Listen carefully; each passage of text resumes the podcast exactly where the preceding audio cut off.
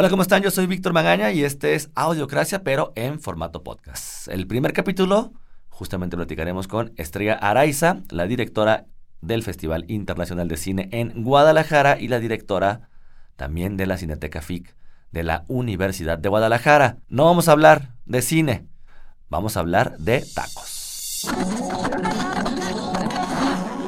Bienvenidos a Audiocracia.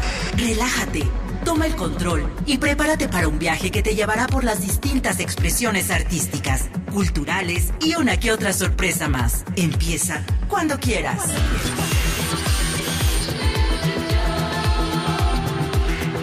Audiocracia.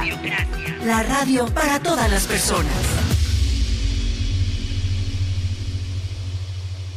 Ok, y entonces los tacos de tatemada son los mejores tacos de Guadalajara para ti. Así es, sí son. ¿Y por qué? ¿Cómo que por qué? Porque son los más deliciosos que hay. Oye, pero a ver, Han mejorado su técnica los Ajá. últimos 22 años que tengo yo de conocerlos. Han modificado, no, no se han dejado llevar por tendencias taradas y han modificado y usan los mejores productos. no se ponen guantes negros y eso para No, preparar no, la- los ajá. tacos, ¿no? No. que luego pasa eso, ¿no? O sea, no importa. Ya sabes, este. lu- Luego yo he visto muchos de esos memes donde se ve una hamburguesa así, ¿no? El Díaz Bar. Rosa, ¿no? Así rosa con queso y fuegos artificiales. Y unas manos con unos guantes negros. Y dices, cuando sabes que la hamburguesa estará mala y cara. Exacto.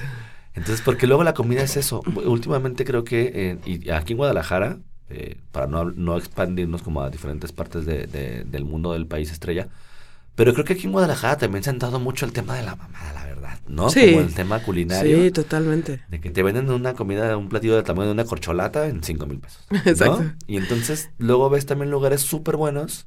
Ajá, que no son así. Es que, o sea, todo, todo lo que tiene que ver con comida, realmente no hay una regla.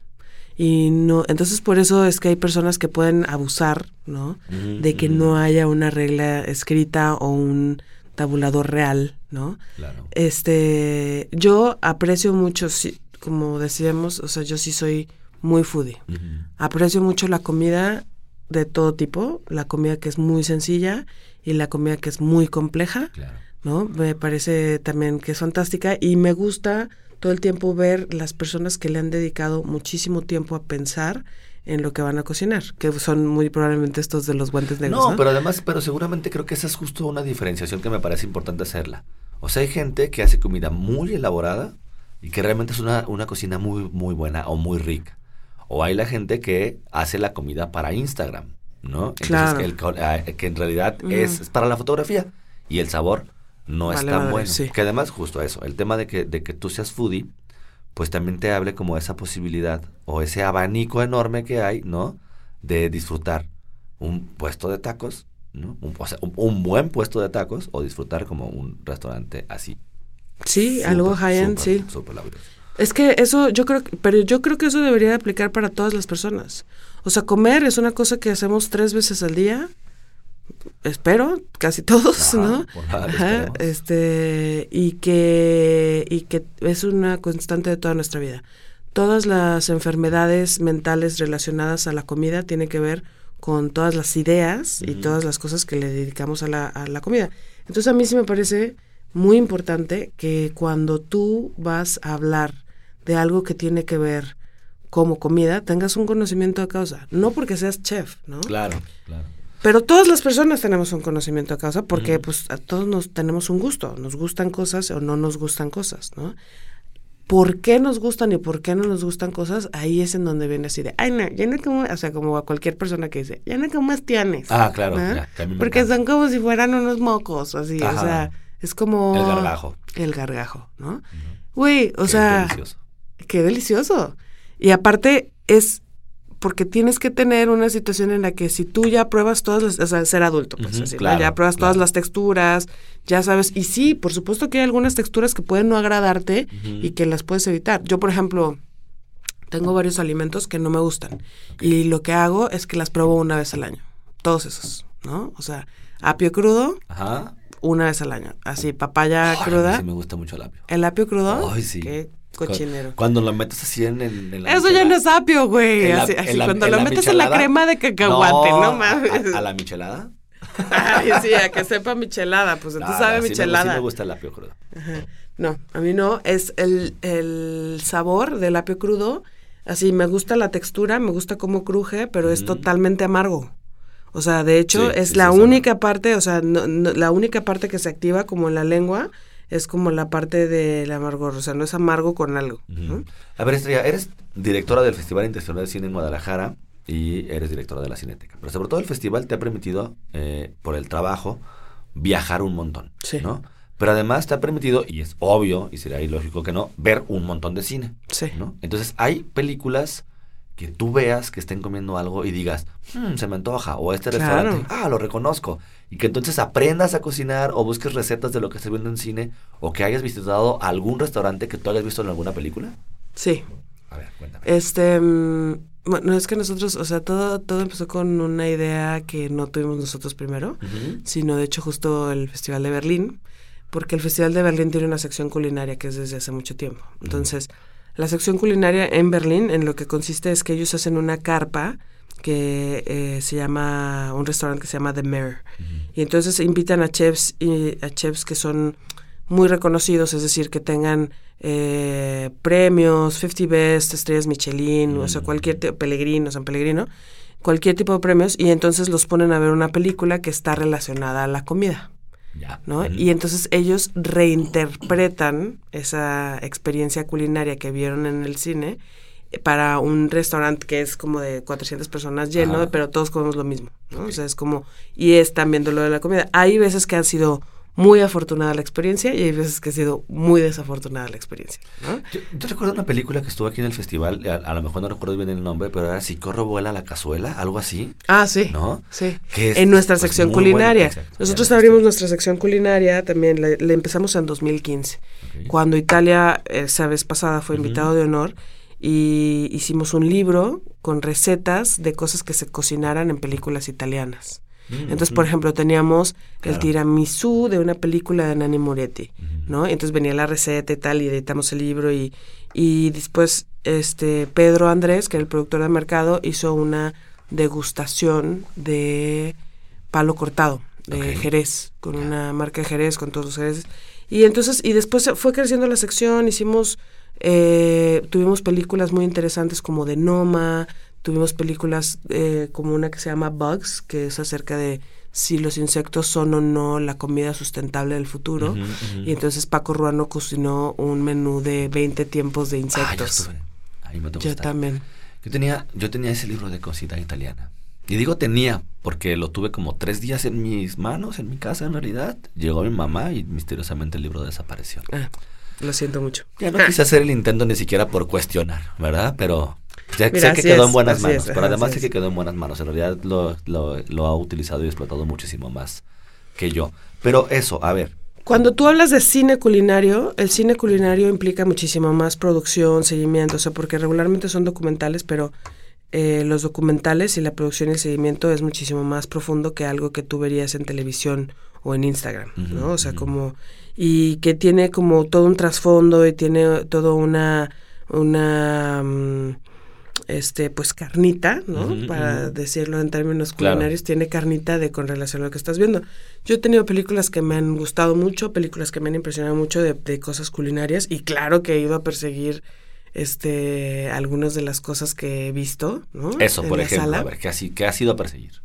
Eh, hicieron una película documental, que la película no me acuerdo cómo se llama, pero que hablaba acerca de la nueva ola de cine, de, de cine no, de la nueva ola culinaria de Lima, De, Lima? de Perú.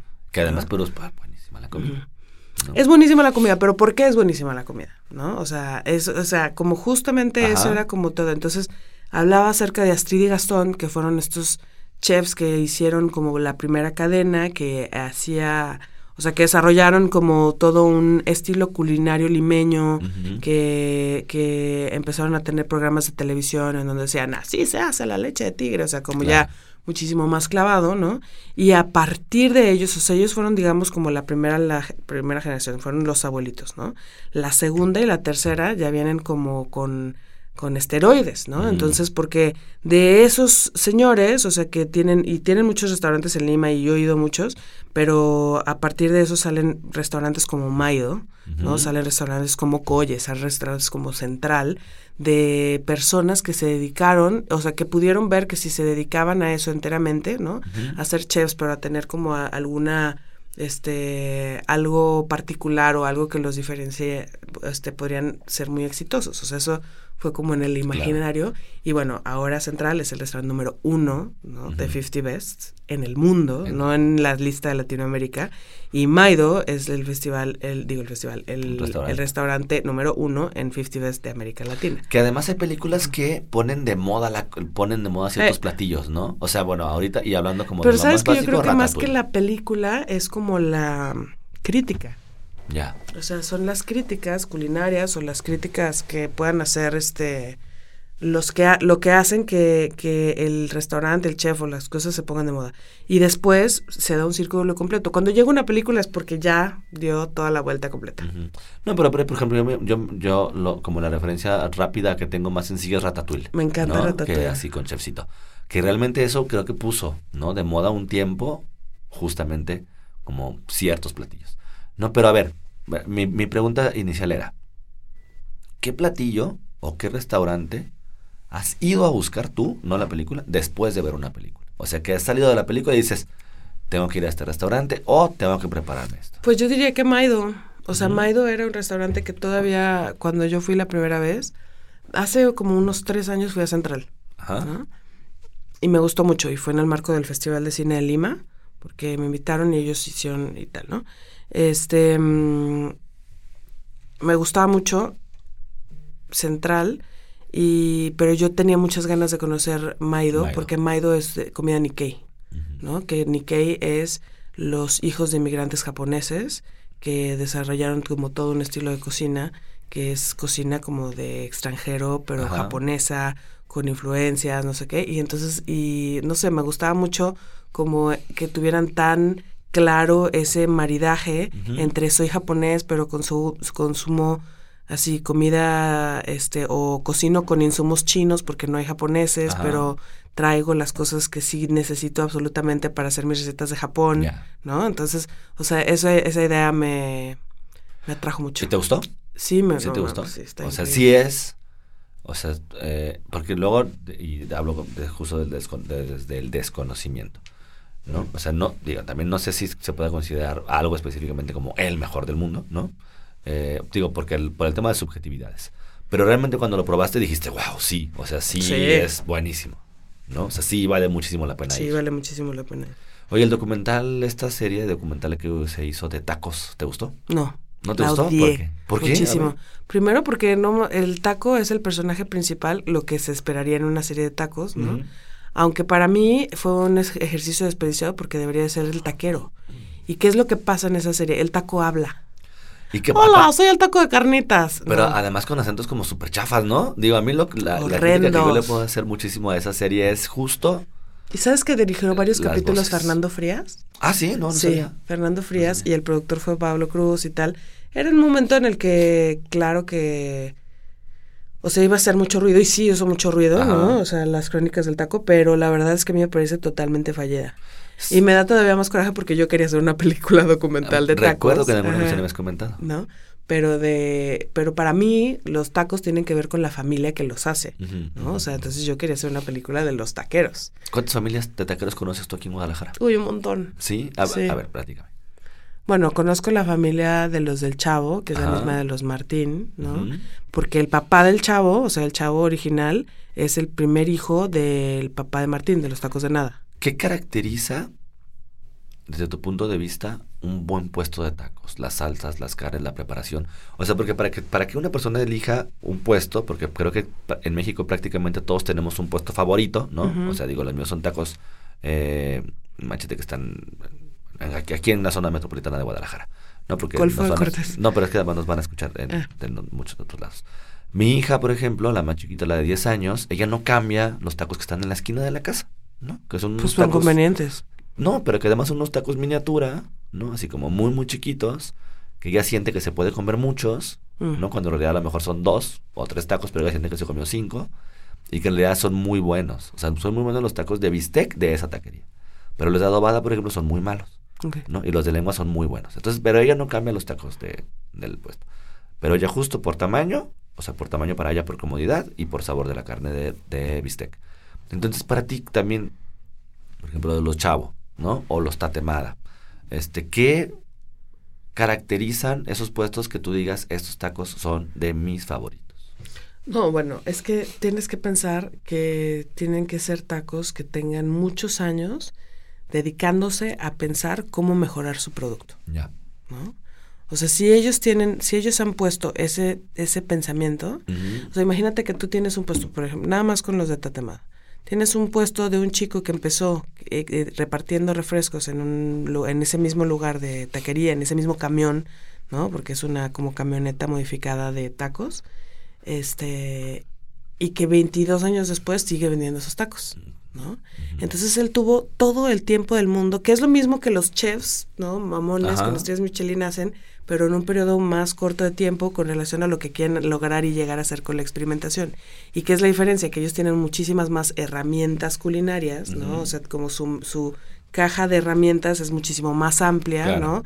Que los taqueros. Pero los taqueros, si tienen 22 años pensando en cómo van a hacerlo mejor, entonces ya su producto va a ser muy bueno.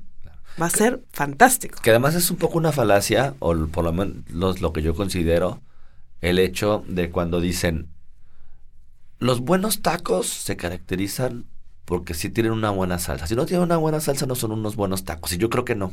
Yo creo que sí tienen que ver un montón de factores. Ay, no, sí, qué pendejada. Incluso hasta cómo los preparan. Sí. Hablábamos de los tacos de nada, ¿no? Entonces, a ver, para la gente que no, no sabe eh, ¿qué, son los tacos de nada, a ver, descríbenos cómo son esos. En Guadalajara, en el barrio de Santa Tere, que están justo en Andrés Terán y Garibaldi, me parece. O, o, Angulo, no me acuerdo. Este, están estos lugares que se, se llaman los tacos del pirata, realmente, ¿no?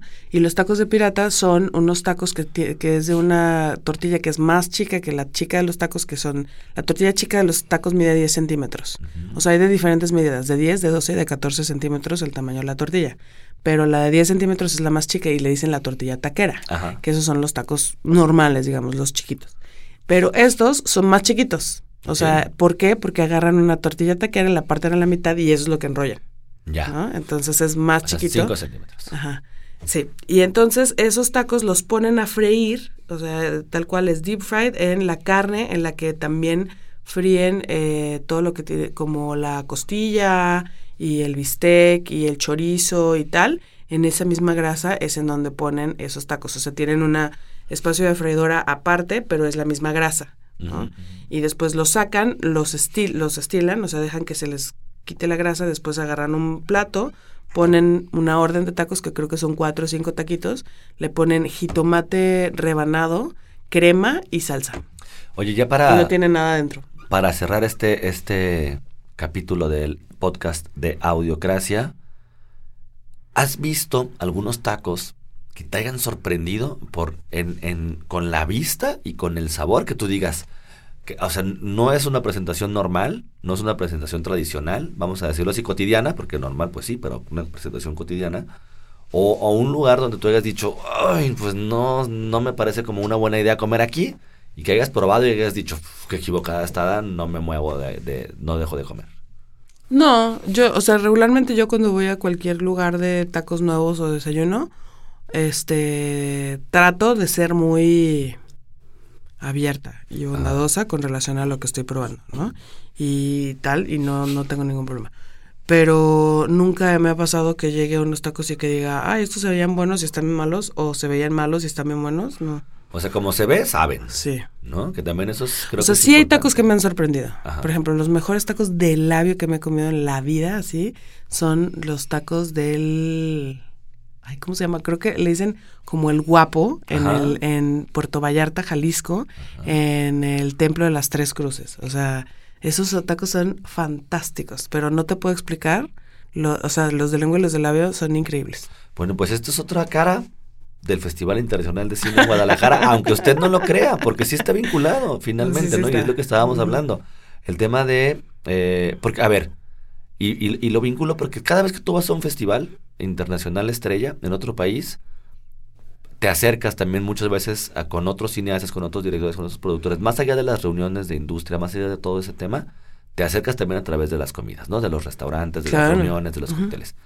Y cada vez que viene alguien de otro país al Festival Internacional de Cine en Guadalajara, aquí en Guadalajara, que además es el festival que- tiene más tiempo haciéndose en el país, y lo pongo así porque longevo y eso no es una palabra que no te gusta, ¿no? Ya sé. Es el Qué bueno que ya todos lo sabemos. Es el festival que, que- que más años tiene haciéndose de manera ininterrumpida. Sí, Que tal incluso se siguió haciendo en pandemia y que eso creo que fue el único festival en México que se siguió haciendo en pandemia y que fue como un gran logro. Sí, sin Pero- modificaciones de línea ni nada.